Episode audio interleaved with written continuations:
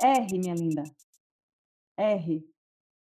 E continue errando, e erre de novo, e erre de novo. É parte importante do processo, não é clichê, não é romântico, é real, erre mesmo. Porque a gente a gente vive numa sociedade que não permite o erro a determinadas pessoas, que faz parte de determinados grupos. Então bora errar.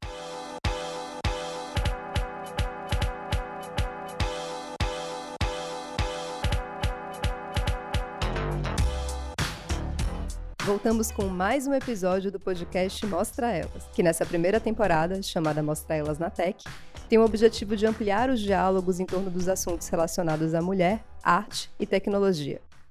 Essa ação faz parte da Mostra Elas, plataforma idealizada pela Giro Planejamento Cultural, que tem a missão de formar espaços de visibilidade, valorização, formação e difusão de trabalhos de realizadoras brasileiras, além de discutir o papel das mulheres nas indústrias criativas. Ainda não conhece? Acesse www.giroplanejamentocultural.com.br barra Mostra Elas.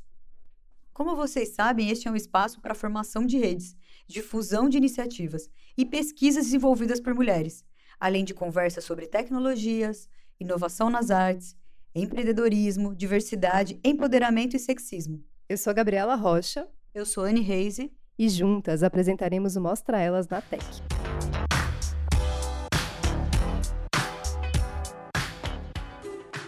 Hoje recebemos por aqui a Gisele Begman e a Laís Machado. Sejam bem-vindas e obrigado pela presença de vocês. Sejam bem-vindas, por favor, se apresentem. Bom, eu sou Gisele Begelman, sou artista, professora da FAUSP, eh, acabei de publicar um livro, Políticas da Imagem, Vigilância e Resistência na Dadosfera, que reúne uma série de questões que eu venho me fazendo.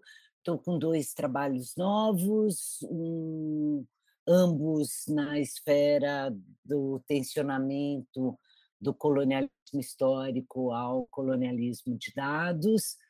E estou para abrir uma exposição no final de maio já sobre esse tema, o projeto Botânica Tirânica. Bom, eu sou Laís Machado, artista aqui de Salvador. Também atuo como crítica, produtora, depende da demanda. É, em 2017, eu fundei com o Diego Araújo a plataforma Aracá, que é uma plataforma que tem interesse em conectar artistas negros da afrodiáspora e africanos através do desejo pela experimentação de linguagem. Então, eu tenho desenvolvido meus trabalhos um pouco por aí. Eu sou formada em teatro na UFBA, embora eu tenha atuado pouco como atriz, mas a minha expertise como atriz, como performer, é que de alguma forma media os trabalhos que eu faço em outros lugares, principalmente instalação e fotografia. A gente gosta de começar esse quadro perguntando como se iniciou a trajetória de vocês. Em que momento o interesse de vocês foi despertado para as áreas que atuam e como se inseriram no mercado? Bom, eu comecei totalmente, de forma totalmente acidental. Eu é, sou da primeira geração da internet, sou meio do Jurassic Park dessa, desse ambiente. Nos anos 90, eu trabalhava no UOL, eu fiz parte da, da equipe que fez a implantação do UOL, que era uma espécie de TV Tupi, onde ninguém sabia nada do que estava fazendo e foi aprendendo a fazer com os seus próprios erros. E no, no âmbito do, da minha experiência no UOL, eu me interessei, comecei a me interessar muito sobre de que forma a internet impactava os processos de leitura de mundo, né? não de leitura só de texto, partia de uma ideia que é de uma crítica literária que eu gosto muito da Marisa Lajolo, que quando você fala de leitura, você quando você fala do mundo da leitura, você pressupõe uma leitura de mundo. E a esfera da internet, na época ainda muito anárquica, é, com listas de discussão, os primeiros mecanismos de busca que eram organizados manualmente, tinha muito essa apontava para uma vocação um tanto quanto borgiana de links que se bifurcam, bastante diferente dessa cooptação que a gente vive hoje pelos algoritmos das redes sociais. E comecei a desenhar um projeto que investigava justamente isso. Ele foi submetido à Fundação Vita, que era uma fundação que é, enfim, tinha um, um programa de bolsas muito sofisticado, e eu me inscrevi já sabendo que era impossível eu ser contemplada, porque era, na época, eu ainda estava muito início de carreira e era um, um espaço para pessoas já com carreira mais consolidada.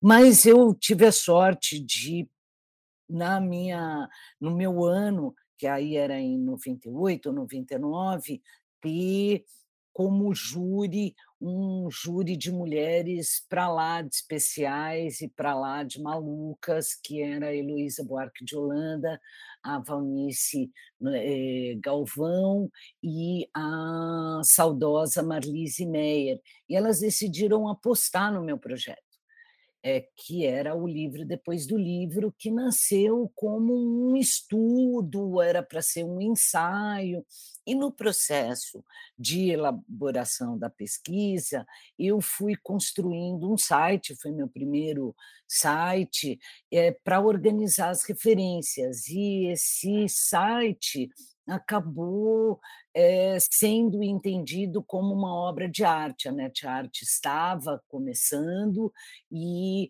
o ZKM, que é o ZKM, a meca da arte mídia internacional, estava organizando a primeira exposição em museu da, sobre net art e um amigo apresentou o meu projeto para o Peter Weibel, que é o diretor até hoje do ZKM, e ele incluiu na mostra como uma obra artística.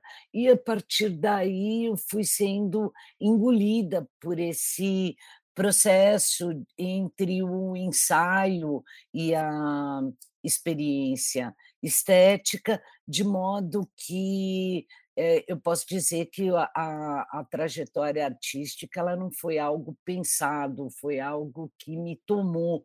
Eu costumo dizer que eu é, sou artista, mas eu não fiz não tenho formação em artes, eu fiz história, eu sou professora numa faculdade de arquitetura, urbanismo e design, eu não fiz nem arquitetura, nem design, eu editei muito tempo uma revista Select, eu não tenho formação em jornalismo, mas de certa forma acho que essa minha não formação é o que me permite um grau de experimentação é, um pouco mais sem medo é, e conviver com os meus erros como parte do meu processo criativo e construtivo. Então, Gisele começou usando a palavra acidente, aí eu vou fazer aquele clichê de quando eu era criança.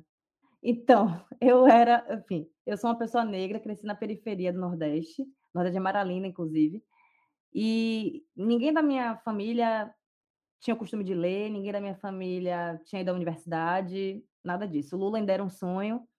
E aí eu me lembro que quando eu eu estava na escola, eu fui para uma peça de Páscoa. Não lembro, não lembro o teatro, não lembro o nome da peça, não lembro quem fazia. Eu sei que tinha um monte de adulto vestido de coelhinho da Páscoa. E a professora lá, desesperada, tentando controlar a turma, e eu em choque. E a única coisa que passava pela minha cabeça era: gente, se eu for até ali, eu atrapalho tudo. E aí eu fiquei com isso na cabeça, guarda essa informação.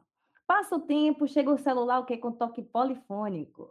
E eu comprei o meu celular da Sandy do Júnior, um Sony Ericsson. Eita, falei marca, desculpa. É, aquele laranjinha e baixava toques polifônicos. Eu estava no ponto de ônibus indo para a escola e eu fui baixar as quatro estações de Sandy Júnior. E veio um erro. Veio as quatro estações de Vivaldi e a Sonata Luar de Beethoven. Olha que loucura. Aí eu dei play, que, que música é essa? Tá, comecei a ouvir. Quando eu cheguei na sonata, eu entrei em desespero. Eu tive uma espécie de epifania, um negócio muito lindo no toque polifônico. Quando eu cheguei na escola, tinha um laboratório de internet com dois computadores. Fui no finado Emule e baixei a música inteira para ouvir direito. E eu me lembro de ter ficado: "Meu Deus, que coisa impactante, eu quero fazer as pessoas se sentirem assim, como eu estou me sentindo agora". E aí eu acho que, na verdade, isso é reflexão de pandemia, tá, que eu fiquei aqui: "Meu Deus, como é que eu vim chegar aqui?". Isso por isso que tá assim arrumadinho. Porque aí eu fiquei pensando, acho que boa parte do das coisas que eu faço, tenta juntar essas 2 coisas, a vontade de atrapalhar o que está estabelecido ou de gerar essa vontade de atrapalhar o que está estabelecido, o que está colocado, e essa esse impacto que no palavra não dá conta, que você não consegue organizar, mas que te move de alguma forma. Aí, eu estava me preparando para ser astronauta, eh, fiz química no Cefet, nada a ver, e na biblioteca do Cefet tinha um livro de Nelson Rodrigues, que ninguém nunca pegava. Eu comecei a pegar, comecei a ler, me apaixonei por Nelson Rodrigues, falei: "Você quer saber? Fazer escola de teatro". Fui fazer escola de teatro, briguei com Nelson Rodrigues, mas continuei fazendo teatro, então a vida é isso, é esse movimento. E aí eu me formei na escola de teatro, só que eu tinha um um era uma ambição, eh, de autora, eu diria, não sei se é autora a palavra, mas que eu eu queria dizer coisas que dentro da estrutura já estabelecida do teatro, para mim como atriz não dava. Então eu comecei a experimentar outras coisas onde eu pudesse dizer, então eu fui me aproximando mais da performance, por exemplo, que é quando nasce Obsessiva Dantesca. E aí, quando nasceu Obsessiva Dantesca, ficou aquela coisa: "Isso não é teatro". Falei: "É sim, porque eu estou dizendo que é, é". "Não, não é, isso é performance". "Não, isso é show". "Não, isso é outra coisa". Eu falei: "Quer saber? Não vou ser leal a mais ninguém, vou para onde eu achar que devo, em termos de mídia, vou colher das mídias o que eu acho que potencializa o que eu quero dizer, vou conversar com elas, vou transitar". Inclusive é por isso que, eu nem falei na apresentação, eu comecei a me chamar de Larinjô, porque quando eu e o Diego a gente fundou Aracá, a gente começou a procurar outras referências de origem para fazer, outras referências performáticas, e a gente encontrou os Alarinjô, que teve a sua formalização ali na ópera iorubá, mas que tem a sua versão raiz mesmo, que era um misto de fofoca, religiosidade, sagrado, eram povos nômades que circulavam o território iorubá, levando as informações de maneira transdisciplinar. E aí eu gostei dessa ideia do nomadismo, não apenas pelo desejo de circular com a obra, que eu acho que é um desafio político para quem está inserido no Nordeste e Norte do país, em relação às suas próprias obras, mas também por esse nomadismo de linguagem. E foi aí que eu comecei a experimentar um pouco mais, arriscando um pouco mais, tentando perder esse esse esse essa tensão de sair do que foi formalizado, do que você entendeu como correto, esse medo que Gisele falou, assim, eu concordo muito, ele ele ele existe mesmo. E aí eu comecei a lidar com ele, assim, e aí eu é onde eu acho que se situa a minha produção hoje, assim. Eu escuto recorrentemente, né, dos artistas que a gente trabalha em parceria aqui na Giro, que de fato essas caixas em que a gente tem que se colocar, né, é cênicas ou não é música ou é artes visuais, como isso tem tem sido como isso vem se perdendo, né, como a gente vem tentando desconstruir isso, porque na verdade o caminho é uma multilinguagem mesmo, né, e cada vez mais é é algo que eu particularmente acredito muito, acredito muito em obra que em obras que se utilizam de diversas linguagens, que se utilizam de diversas mídias, porque isso é o nosso dia a dia também, né. Eh, queria pegar um pouco um gancho da da fala de Gisele, né, sobre experimentação, para fazer a primeira pergunta para ela.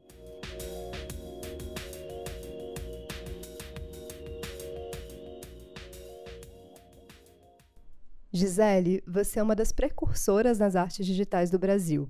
Em uma ocasião em que você iria expor uma videoinstalação da sua autoria, você se viu diante dos imprevistos da tecnologia. Por conta da incompatibilidade dos arquivos com o dispositivo utilizado na ocasião, as imagens apareciam corrompidas, o que hoje conhecemos como glitch. Nessa situação, você assumiu o defeito, entre aspas, enquanto estética e desenvolveu uma vasta pesquisa em torno do que denominou estética do ruído. Na sua opinião, como a glitch art contribui para o pensamento crítico em relação ao progresso que é recorrentemente associado ao desenvolvimento tecnológico? Então, Gabriela, é realmente o erro, ele é constitutivo do meu processo de criação, acho que do processo de criação como um todo, mas ele se tornou, de fato, uma experiência conceitual para mim com o famoso caso Cinema Lascado, que é um dos meus trabalhos mais expostos até hoje, acabou dando nome para uma, eh, retrospectiva que o Éder Chiodeto organizou sobre a minha obra, concentrada nessas imagens, e começou de forma, acho que acidental é a palavra-chave aqui da minha conversa com vocês e com a Laís. Eu estava eu programei na minha imaginação que eu ia fazer a minha primeira videoinstalação, isso é em 2010, que seria um um corredor, eh, muito longo, eh, dentro do qual você, eh, caminharia entre no minhocão, em cima e embaixo, né, o minhocão faz parte da minha vida eu falo, eu nasci às margens do minhocão, né, ainda não tinha minhocão quando eu nasci, mas a minha primeira casa na Major eh, na Marquês de Itu, hoje ela é atravessada pelo minhocão, eu sempre fui do centro, eh, de São Paulo, e fui muito impactada por essa esse fenômeno urbano do minhocão, porque teve vários aspectos políticos envolvidos, eh, na sua construção, né, que é uma construção da época em que o Maluf era prefeito da cidade de São Paulo durante a ditadura, e um dos aspectos do Minhocão é que ele destruiu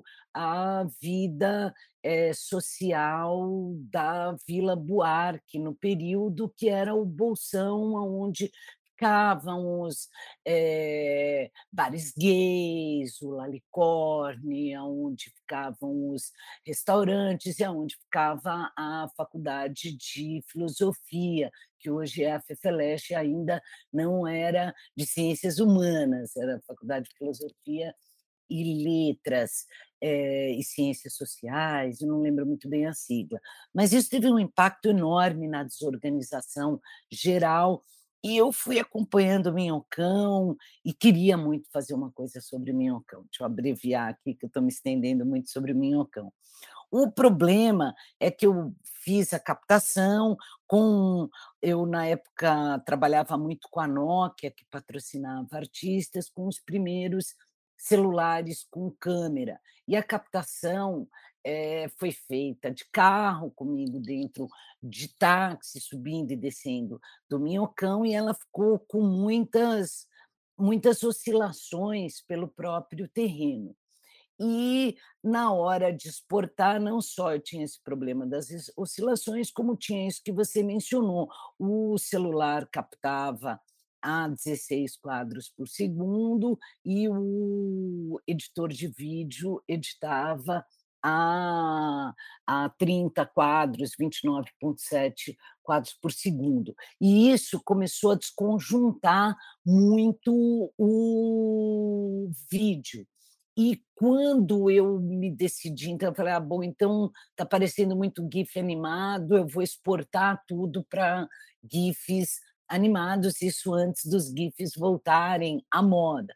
Quando eu exportei, o arquivo era um os arquivos eram muito pesados, eu ainda trabalhava com PC, eram todos AVIs, um formato que já nem se usa mais, que era um chumbo para o computador.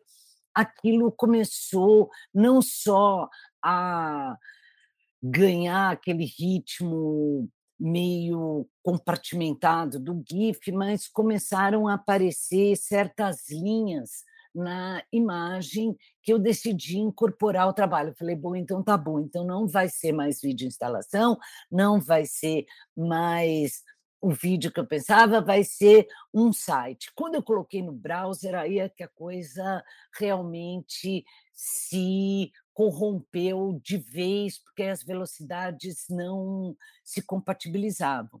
E eu resolvi assumir aquilo tudo.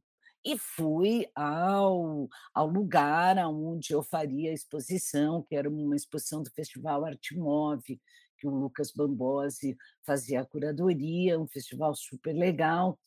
Mas eu demorei tanto nesse processo e estava tão absorvida e não dava notícia, que quando eu cheguei no recinto expositivo não tinha mais lugar para mim. Eh, e eu fiquei com uma microsala no fundo de um grande galpão, onde não cabiam 2 projetores. Eu empilhei um DVD em cima do outro e resolvi que eu iria, eh, enfim, inverter, colocar de ponta cabeça a parte de baixo e para que as linhas se encontrassem. Voltei para casa, reeditei o vídeo da parte de baixo do minhocão de ponta cabeça e instalei, e virou uma coisa que as pessoas costumam chamar de instalação, eh, do canal, e na verdade não tem canal nenhum, é um projetor em cima do outro, um de ponta cabeça e um de ponta para cima, e eles vão como é natural dos projetores, se desincompatibilizando, o que vai criando outros ruídos a uma imagem completamente ruidosa. Esse na época eu nem sabia o que era glitch, mas, eh, me lançou a uma pesquisa estética sobre obsolescência, sobre incompatibilidade de arquivos, e isso tomou aí uns 6, 7 anos da minha vida, né, viraram as séries Paisagens Ruidosas, Imagens Quebradas, antes do texto da famoso da Rita Steiler, eh, e passou a ser uma aquilo que era uma constitutivo do meu processo criativo, passou a ser uma filosofia mesmo de vida, dessa eh, necessidade de conviver com o erro como uma espécie de contraponto a essa estética do capitalismo fofinho, onde tudo é prateado, arredondado, é, onde todas as marcas são onomatopeicas, é, de um mundo que parece uma promessa em que nada vai te machucar e que é um mundo de cooptação total. E é um pouco nessa esfera que ainda que com outros parâmetros estéticos e outros eh, outros paradigmas de reflexão, eu venho operando no meu trabalho até hoje. O Botânica Tirânica, ele incorpora todos os problemas que são gerados, problemas entre aspas, eh, que são gerados na no acabamento da imagem num contraponto entre uma sociedade cada vez mais eugênica como a nossa, a despeito das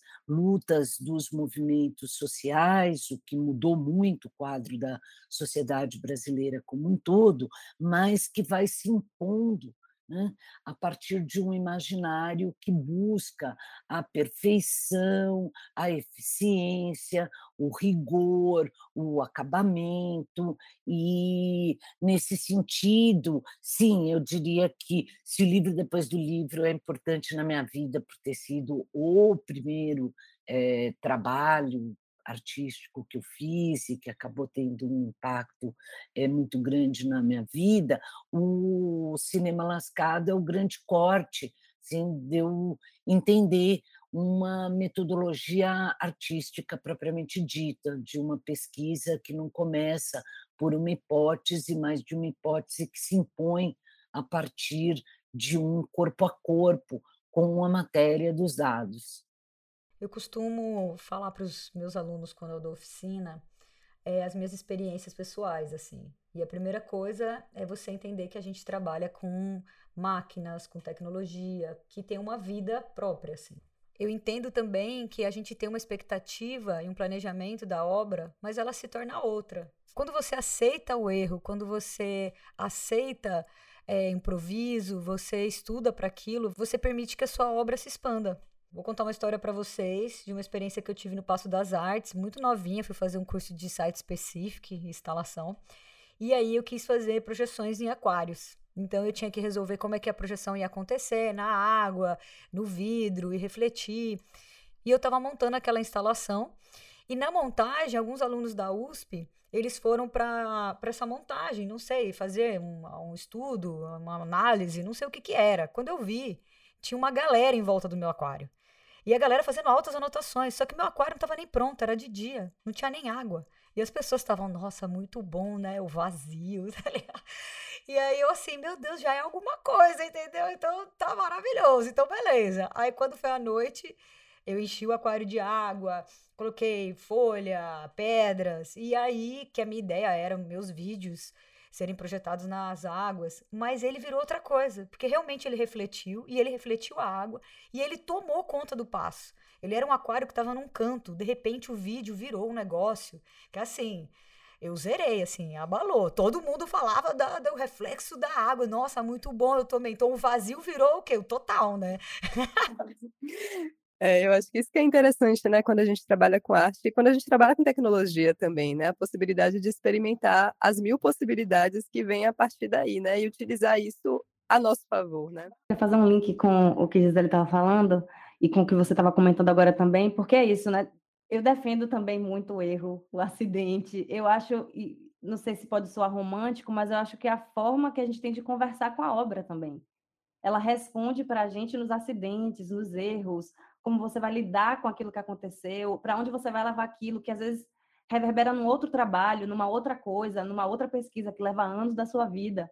Então, eu acho que isso é uma conversa mesmo, um diálogo. E, e como essa dinâmica do controle, né, que não aceita o erro, tá um pouco em tudo. Então, assim, quando eu faço obsessiva dantesca e me proponho a ficar bêbada em performance, é uma forma de dialogar comigo sobre a minha necessidade de estar correta. Então, em Obsessiva, eu falo sobre ser uma mulher negra, sobre ser feminista, sobre minhas obsessões políticas, filosóficas, etc. E começa arrumadinho o discurso. Na medida em que eu fico bêbado, ele se desarruma. E ele não é menos legítimo do que o anterior. Ele não é menos honesto do que o anterior. É outra coisa. E isso também está ali tudo junto, atuando nisso que sou eu, Laís, no mundo, né? E aí eu lembrei da minha primeira instalação, que foi na, na Valongo, no Valongo. Eu tinha um container no, numa praça, eu, era o que eu tinha. E eu não ia poder estar lá performando, que era a minha vontade. Foi a primeira, foi a primeira vez que eu me que eu transpus a performance para uma instalação, porque eu não, não poderia estar. Foi só por isso. E aí eu, eu criei essa instalação chama Cabeça d'Água e eu peguei umas quartinhas que no candomblé, né, também simbolizam as cabeças. E eu queria que elas falassem, então fui para coisa pro óbvio, assim, vou botar um negocinho de som aqui dentro. Só que tem uma questão: o container estava na rua, cabo não dura na rua. Então, os donos dos cabos estavam levando os cabos. E aí, eu precisei apelar para aquelas caixinhas de som de camelô. Apelei para as caixinhas de som de camelô, botava tudo que eu queria de som em cartãozinho de memória ali dentro, só que aquela bateria é um lixo. Então, assim, diz que dura quatro horas, isso é mentira. Dura o tempo que ela quiser durar. E varia de dia para dia. Então, eu alaguei o container e enfiei essas cortinhas lá dentro. E comecei a ficar muito nervosa, porque na real eu não conseguia controlar o tempo, porque eu falei, não, vou pegar reserva, que aí quando acabar uma troca, a pessoa que estiver aqui fazendo essa manutenção, e nunca dava certo. Eu falei, quer saber de uma, gente? A instalação é viva. Ela é iluminada por vela, que tem um tempo para acabar. Ela tem essas caixinhas que variam, assim, elas variam é, o tempo de duração da bateria. Então, vamos considerar que ela começa a tal horário e ela termina quando ela acabar. Ou seja, se você chegar lá no começo, você vai ver ela 100%. Se você chegar no meio, você vai ver caixinhas diferentes falando e outras já calaram. Se você chegar no mesmo, se você mesma chegar no outro dia, outras caixinhas vão estar falando e outras não vão estar mais. Quando ela acabar, acabou até o dia seguinte. E isso virou de fato uma questão que não era só, ah, é isso que tem e pronto. Não, é, virou a obra. Virou isso.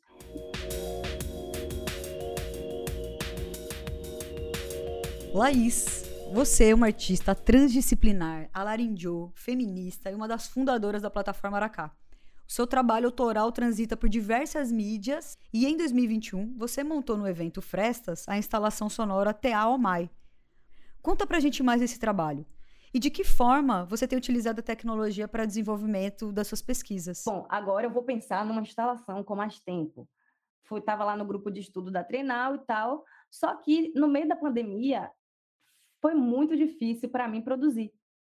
Porque eu fui acometida por várias crises de ansiedade e eu não conseguia é, cumprir os acordos, as datas, a gente tinha que lidar com a demanda de todo mundo que estava envolvido no trabalho, porque também, para mim, não, não como artista, e aí quando eu lido com a equipe, eu gosto de pensar que são pessoas. Então, ainda mais uma pandemia. Então, não adianta dizer, Gabi, a gente tem reunião hoje, e sei lá, você está numa crise de ansiedade, você perdeu alguém, você pegou Covid, ou qualquer coisa do tipo. Então, era muita coisa para administrar. Só que eu fui me vendo presa pelo prazo, presa em casa, presa na cidade, presa em todos os lugares.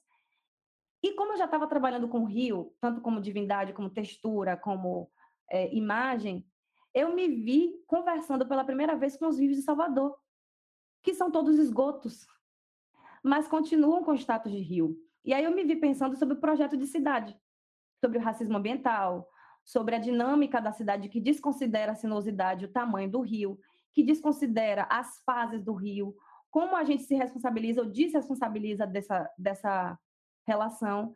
Então, eu, eu construí o trabalho no que minha bike podia fazer, que era o único meio de transporte que eu me sentia segura. Então, comecei a pedalar pela cidade, pelos esgotos. E sempre que a maré estava baixa, ou seja, o nível do esgoto também estava, eu entrava. E aí eu escolhia pedras. Pedras que eu achasse que tinham personalidade, ou que de alguma forma contasse a história, ou que tivesse as curvas que aquele rio teve e não tem mais, ou que me fizesse imaginar o que poderia ser se fosse de outra forma, e coloquei em aquários. Então, assim, então olhem, gente, olhem para os rios de Salvador. São esses. Então, essas pedras que eu coletei dos esgotos, elas eram como documentos desses rios. Só que eu gosto da narrativa, então o que eu fiz? Eu construí uma mini tragédia radiofônica, que eu chamei de Telmai, que é uma palavra que é uma palavra grega para olhe com atenção, que é de onde vem teatron, lugar de onde se vê, que é de onde vem teatro, que é de onde eu venho. Então, eu construí uma tragédia. É... Aristóteles não gostaria tanto, porque subverte algumas coisinhas, mas é uma tragédia onde esses rios eram personagens. Então, porque assim, o que eu queria era causar nas pessoas ansiedade. Aí vamos para o espaço. Ele é escuro, o chão treme. Não treme porque eu queria que tremesse, mas foi outro acidente. Na hora de construir o chão para o suporte, ele tremia. E quando ele tremia, ele balançava os aquários. Então, os aquários ameaçavam cair. A pessoa entrava com um fone de abafador. Ou seja, ela sabe que ninguém vai ouvir ela se está com fone. Mas o aquário que, que balançava estava mais profundo. Então, você não tinha como avisar para alguém que acabou de chegar que o aquário balança, ande devagar. Então, a pessoa começava a ficar tensa com a impossibilidade de se comunicar com as pessoas no espaço e o fato dela começar a perder sons na tragédia, mas ela não sabia que a tragédia tinha sido feita para que ela não entendesse tudo. Então não era ela, era de propósito. Então esse jogo de quero me relacionar com alguma coisa e não consigo porque estou sempre em estado de alerta, para mim era um resumo da ansiedade. E para mim também é um resumo da cidade. E se eu, se eu for olhar com um pouco mais de atenção, já troquei uma ideia com algumas pessoas, isso não é uma coisa exclusiva de Salvador. É um projeto de cidade, de urbanidade, que não permite que a gente se relacione entre a gente nos espaços públicos, que a gente se relacione com as paisagens urbanas, que a gente é, é tanta tensão que é impossível. Então eu queria materializar essa relação ali naquele espaço. E foi um monte de acidente que me levou para aquele lugar, mas no fim das contas eu falei, cara, era isso que eu estava querendo o tempo inteiro. Então assim, que bom que o Mai conversou comigo. Total. E falando da, da parte da pesquisa a partir da tecnologia, lá, como é que você tem entendido o uso da tecnologia no seu trabalho? Olha, eu, não, eu acho que eu tenho mais vontade do que de fato eu achei espaço para experimentar ainda. Por isso que eu estou cavando.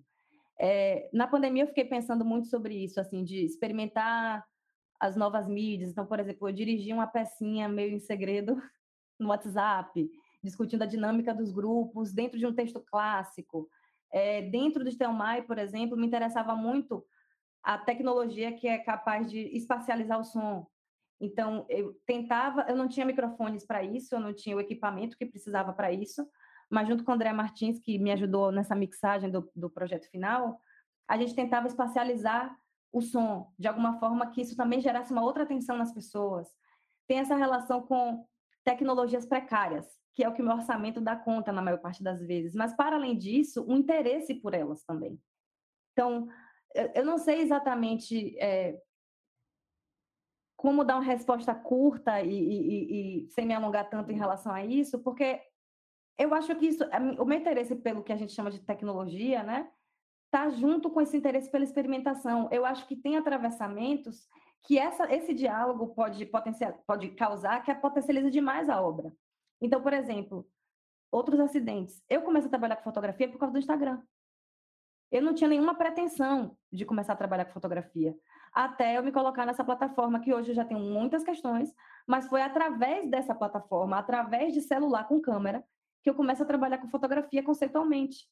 Então, assim, como como ir incorporando isso no caminho, sabe?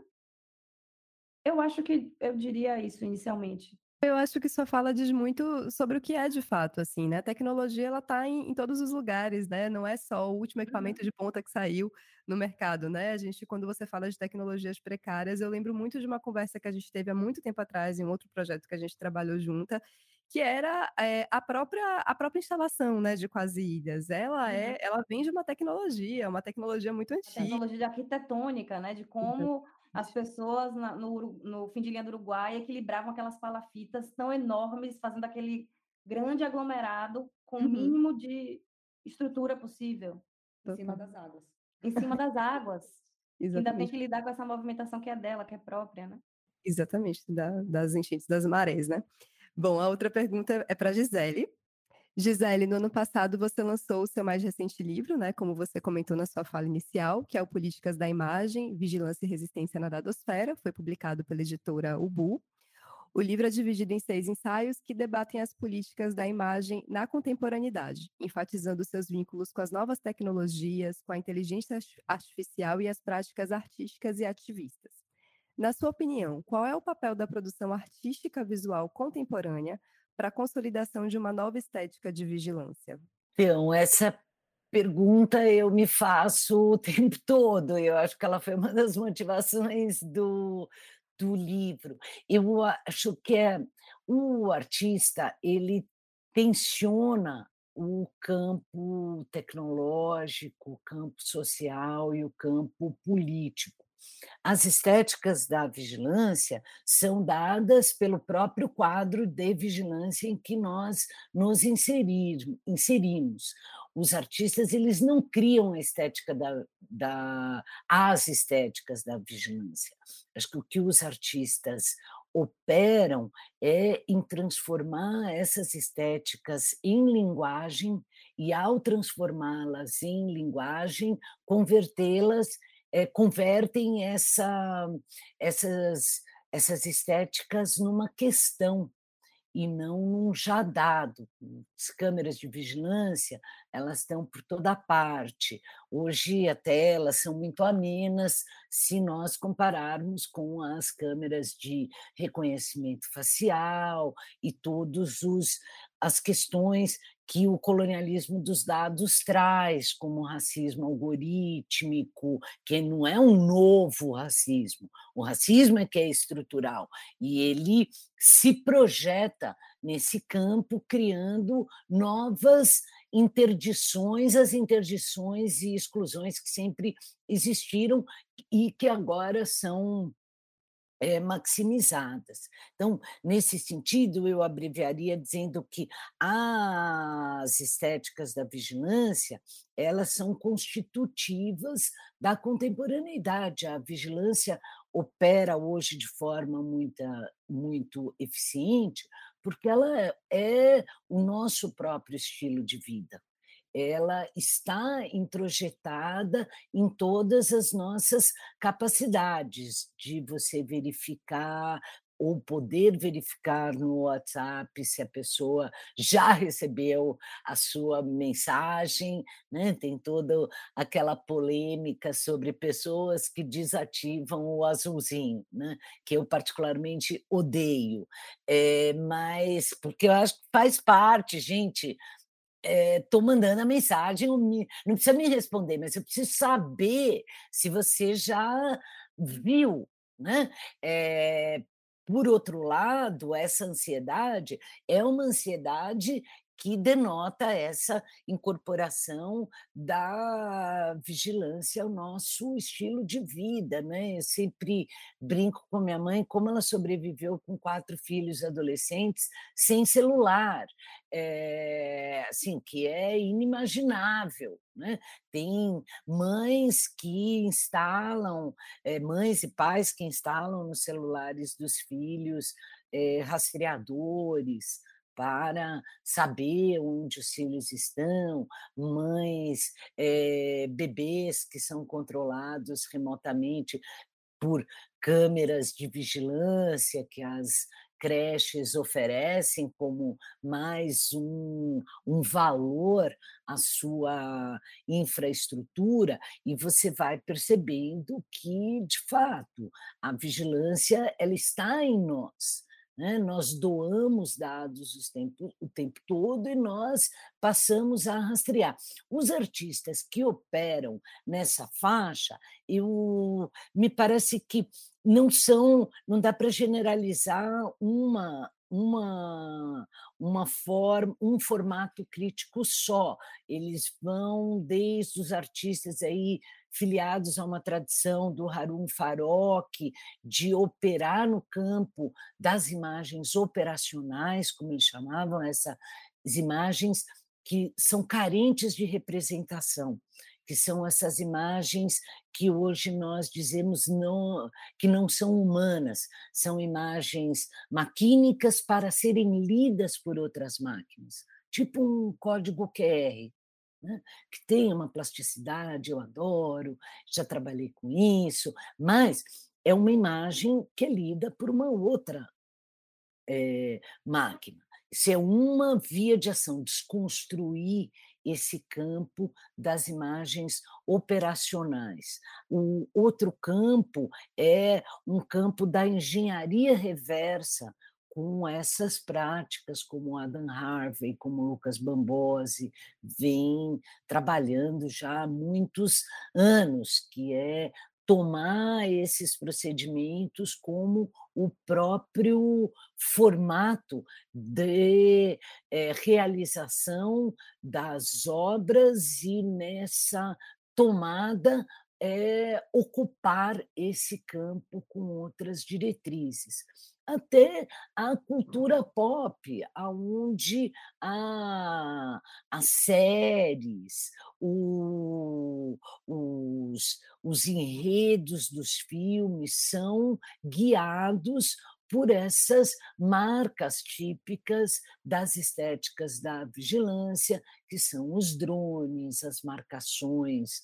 de território, é, a, a câmera de vigilância, como disse assim, saudades da época da câmera de vigilância, porque agora é o reconhecimento facial, a biometria, são transformaram o nosso corpo na nova senha da, da mobilidade social como um todo. Então, eu é, responderia a sua questão de uma forma é, que parece comodista, mas é o que me, me chama atenção nesse processo. A vigilância hoje ela é uma estética e os artistas que operam nesse campo tensionam essas estéticas a partir da sua incorporação como linguagem e dentro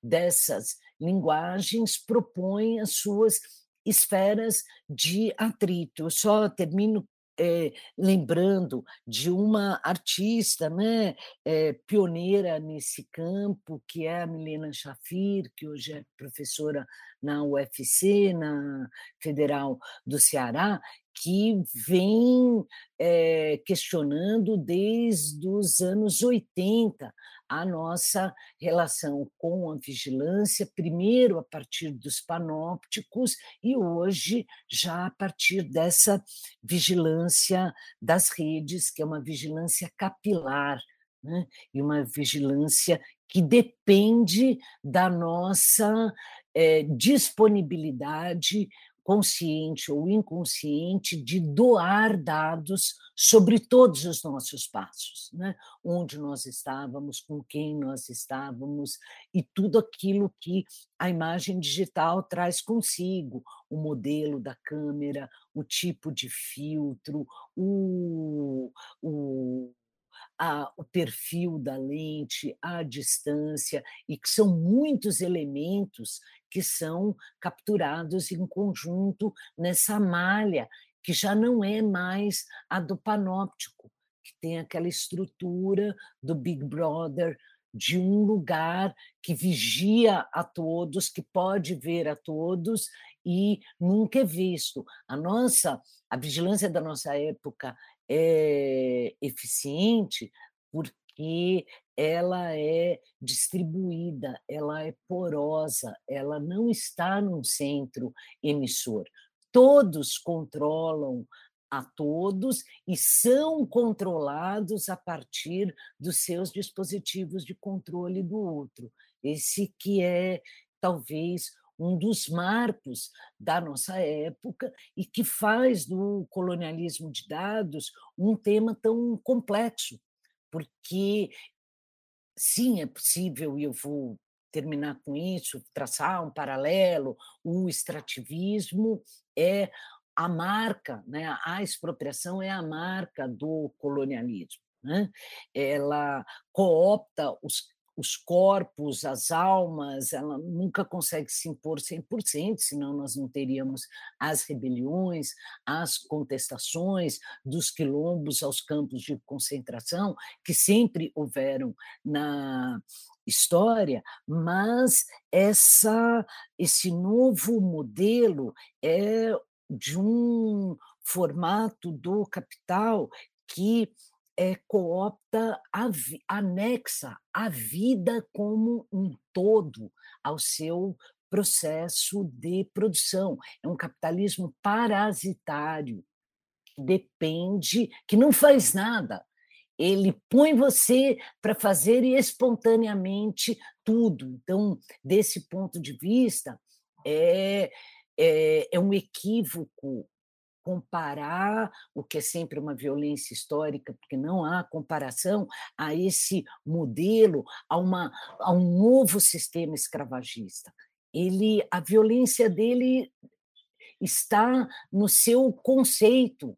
Ele ninguém força ninguém a você estar nas redes. Você está por um não por uma força física e de submissão. Você está porque é uma prerrogativa da sociabilidade contemporânea doar dados. E isso é aonde reside esse formato de cooptação do capital engendrado aí pelas big techs.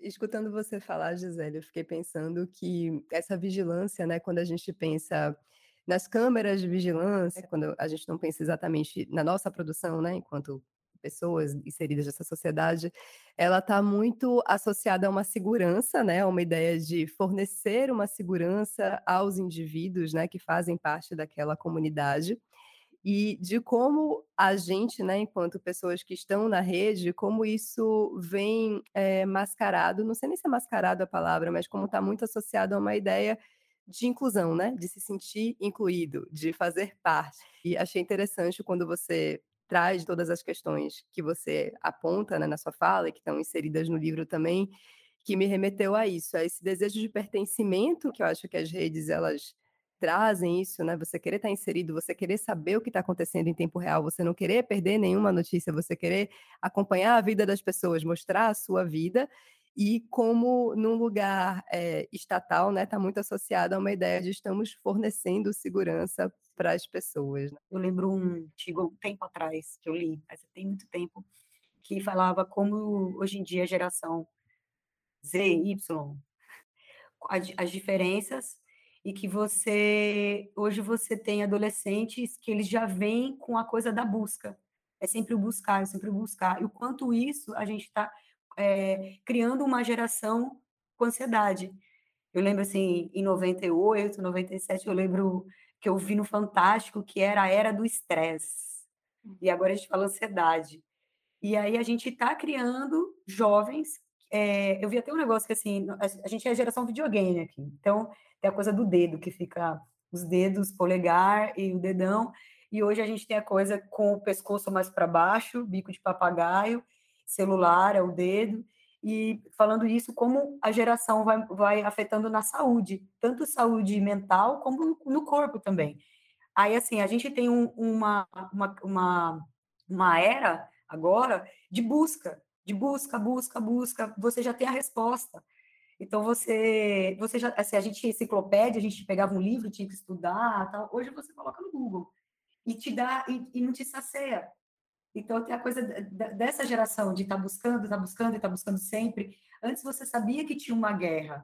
Hoje você vê a imagem da guerra em tempo real, sabe? Você tem, são várias várias observações assim de como a gente está transformando essa essa ideia de vigilância, essa ideia de assistir, essa ideia de acompanhar, sabe? Eu fiquei pensando três coisas quando eu vi Gisele. A primeira coisa que eu fiquei pensando é nessa relação com o tempo, né? Como a gente se torna um pouco viciado no controle do tempo do outro.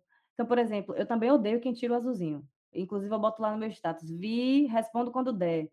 Porque tem essa coisa de, não é porque eu pude ver que eu pude elaborar uma resposta. Não é porque eu pude ver agora que eu estou disponível afetivamente, é, em termos de agenda, de qualquer coisa, para parar e elaborar uma resposta, seja ela qual for, seja ela que demanda, que demanda tiver aparecido isso daí.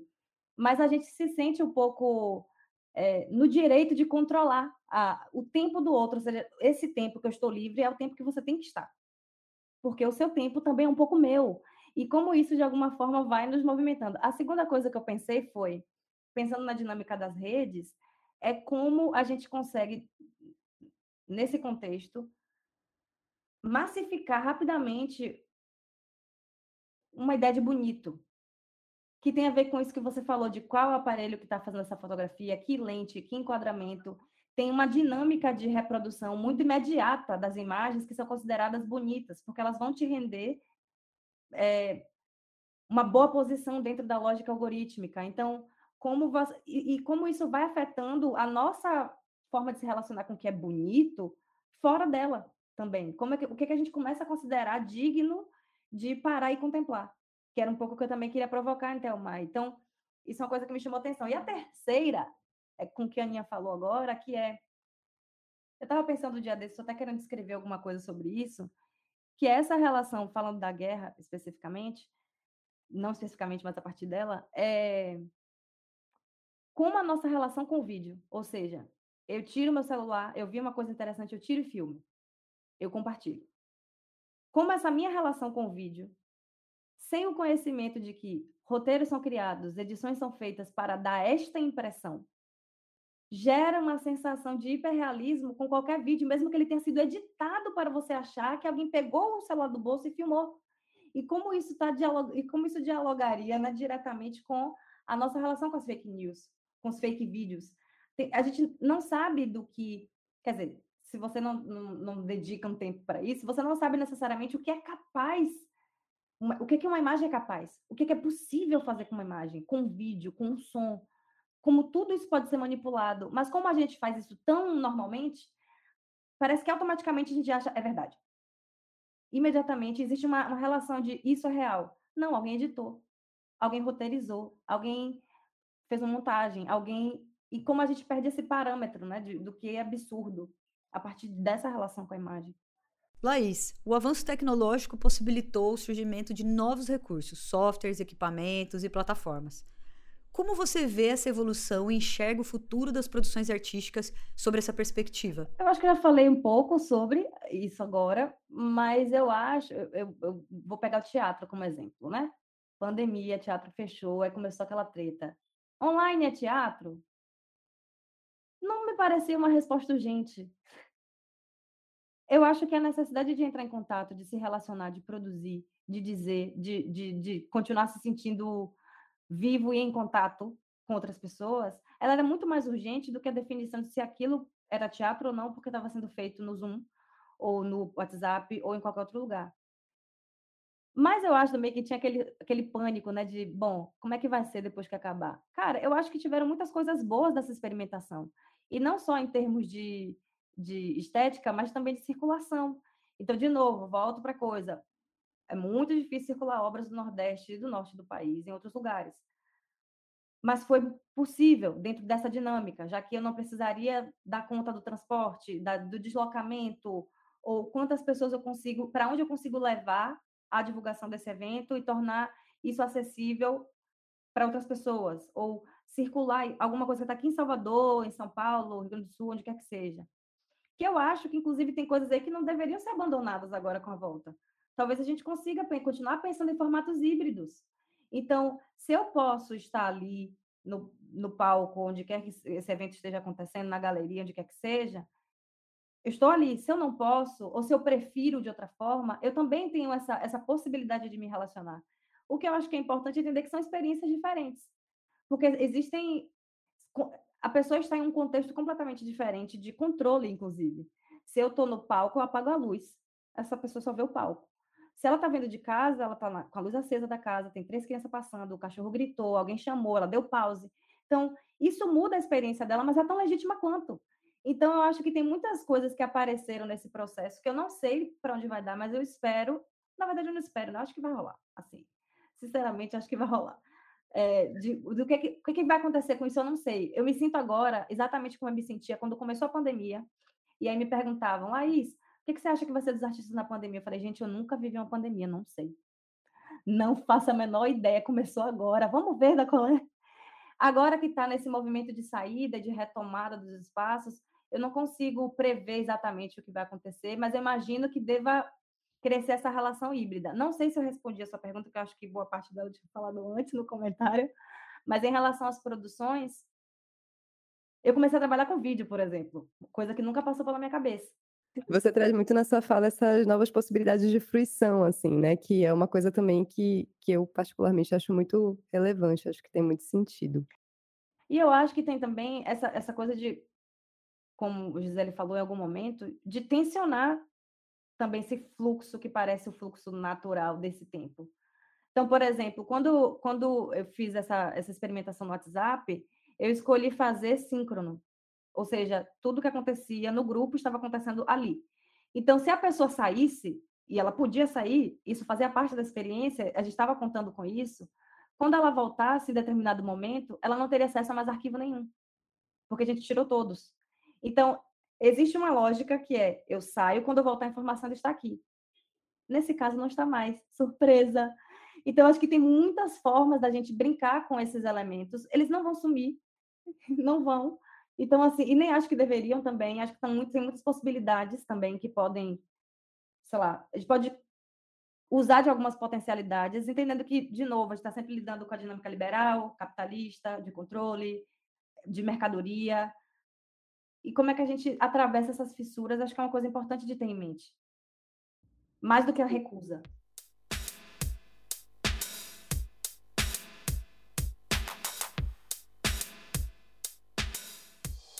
Qual o conselho que vocês dariam para as mulheres que possuem interesse em trabalhar com arte e tecnologia? Eu diria: insista, seja teimosa, é, seja obsessiva, seja histérica, seja bipolar, seja tudo o que dizem para você não ser, porque é a única maneira desse corpo a corpo ser um processo que conduz ao prazer, que conduz à descoberta, não se feche às possibilidades e aos imprevistos isso acho que é o mais importante. Eu não sei se eu diria alguma coisa diferente, não. Eu acho que eu vou dizer a mesma coisa de outro jeito também, que é erre, minha linda. Erre. E continue errando. E erre de novo, e erre de novo. É parte importante do processo. Não é clichê, não é romântico, é real, erre mesmo. Porque a gente, a gente sabe que a gente está a gente vive numa sociedade que não permite o erro a determinadas pessoas que faz parte de determinados grupos. Então, bora errar.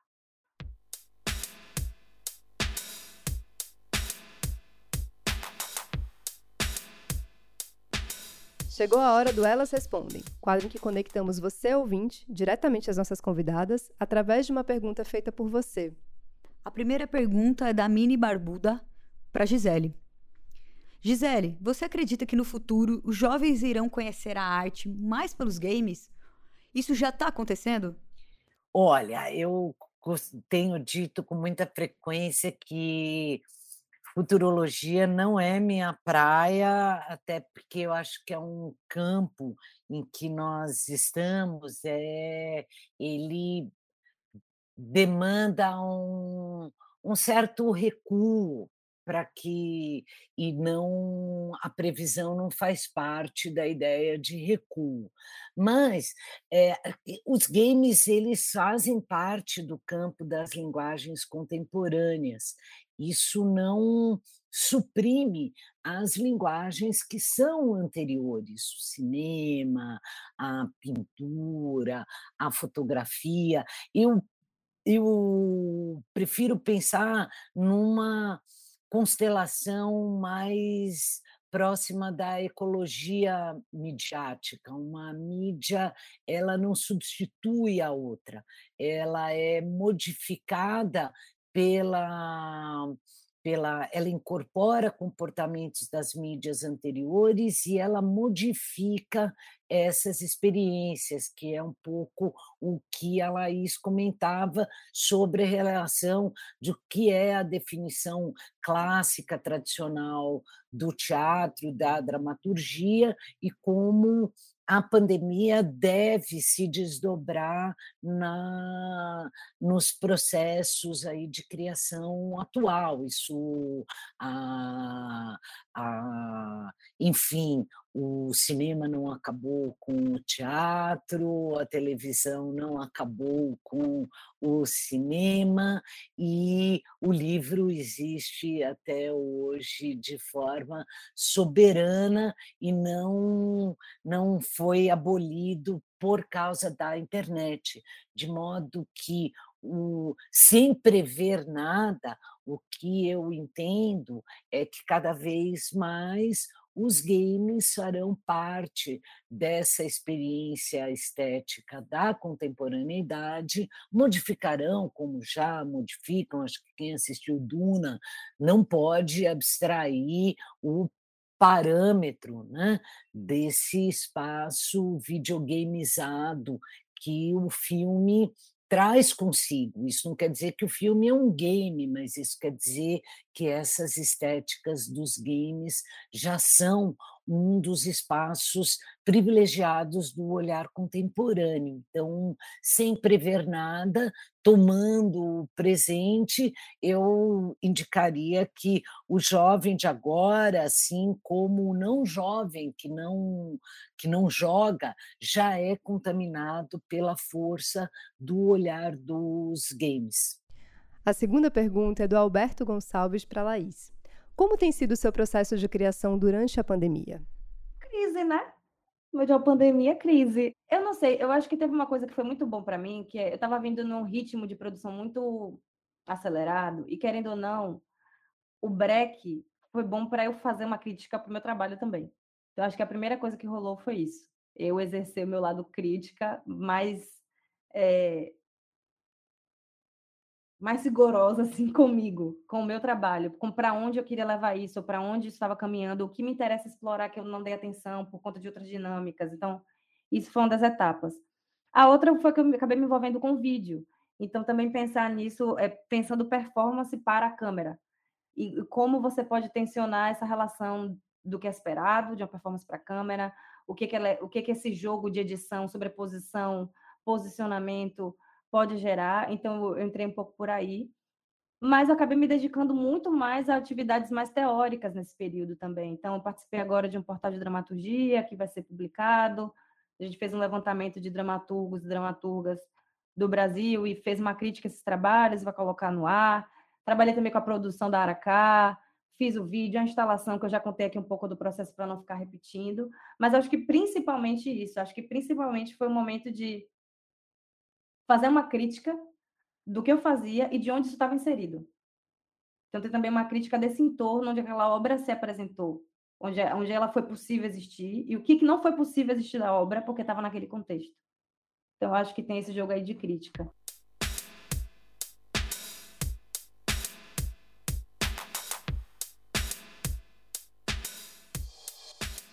Estamos chegando ao final do programa e essa é a hora do Elas Indicam. Aqui compartilharemos novidades, eventos, trabalhos, oportunidades e o que vier. Gisele e Laís, o que vocês gostariam de indicar hoje pra gente? Então, é um livro chamado O Mundo Assombrado pelos Demônios, de Carl Sagan.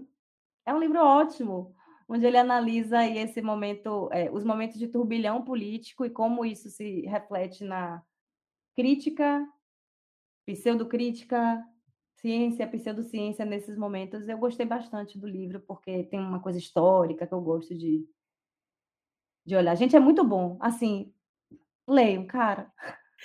Olha, primeiro eu começo pelo que a Laís terminou. Leiam, assim, leiam, leiam porque a gente está num momento cultural em que todo mundo fala muito, todo mundo dá muita opinião, nunca se escreveu tanto, nunca se escutou tão pouco, nunca se leu menos ainda. Mas, e eu também tenho o mesmo drama com indicação, porque eu sei que vai acabar esse podcast, eu vou dizer, putz, como é que eu esqueci de falar daquilo?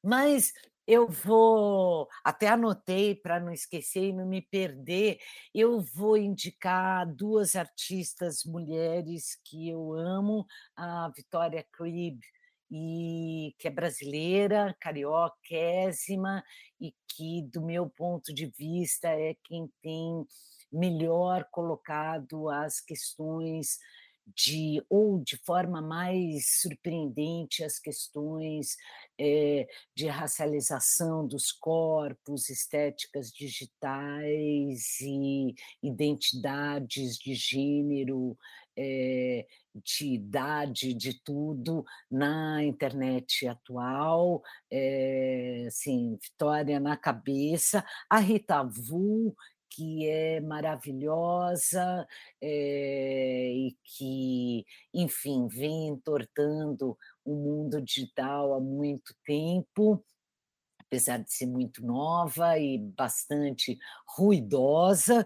E é, o livro, os livros, mas especialmente o último do Tarcísio Silva, que é um pesquisador brasileiro que trabalha nessa esfera do racismo algorítmico com muita, muito rigor e com muita profundidade. Acabou de sair um livro dele sobre edições SESC, sobre o tema, e eu acho fundamental, até porque, a partir das considerações dele, você vai entendendo como é que todos os outros processos de opressão e exclusão das redes, eles se constituem, e o podcast do meu super amigo querido, o o Sérgio Amadeu, o Pod Tecnopolíticas, maravilhoso, e os programas do Laboratório 404, do André Lemos, da UFBA, é, sigam o blog do André, sigam as programações do André, que sempre estarão saindo, perdendo um pouco o seu chão. Nenhuma dessas minhas indicações é para, ai, olha, com isso você está preparado. É exatamente o contrário. Com isso, você se convencerá com esse kit básico que o chão não está debaixo dos nossos pés, a gente perdeu o chão e isso é muito importante, é criar instrumentos cada vez mais politizados, cada vez mais potentes, de perder de consciência, de perder para perder as certezas. Só queria também aproveitar para indicar o, é, o podcast de Stephanie Souto. É tudo quilombo, então, ela tem uma pesquisa muito interessante em gestão, onde ela analisa os modos de gestão de quilombo e ela questiona: é só porque está junto a quilombo? E eu acho que tem reflexões muito interessantes ali. Gente, queria agradecer imensamente por vocês baterem esse papo com a gente. Foi uma honra receber vocês. Muito prazer, Gisele, a gente ainda não se conhecia. Obrigada, Laís, de novo por estar aqui também. Um abraço e até já. Quero agradecer a presença de vocês, dizer que eu sou muito fã de vocês, do trabalho que vocês desenvolvem acompanham. É, Laís, eu já trabalhei junto, é um projeto incrível. E falar para a galera aí ficar atenta, porque dessas mulheres só tem projetos, pesquisas incríveis. Muito obrigada, gente. Estou muito feliz desse encontro aqui. Chegamos ao final desse episódio do Mostra Elas na Tech. Muito obrigado por ter acompanhado a gente até aqui. Aproveita e segue o podcast nas redes sociais através do perfil arroba Mostra Elas para não perder nenhuma novidade. A Mostra Elas é um podcast da Giro Planejamento Cultural em parceria com a VJ Anne Reise, que também assina a edição de som. A coordenação de produção e roteiro desse episódio são de Gabriela Rocha. O desenho e a direção de som são da Dora Moreira, a gestão de redes sociais é da Bárbara Santos e a Bárbara Gesteira é a nossa designer. Esse projeto tem apoio financeiro da Lei Aldir Blanc por meio da Fundação Gregório de Matos, Prefeitura de Salvador, com recursos oriundos da Secretaria Especial de Cultura, Ministério do Turismo, Governo Federal. Sigamos conectadas. Até a próxima!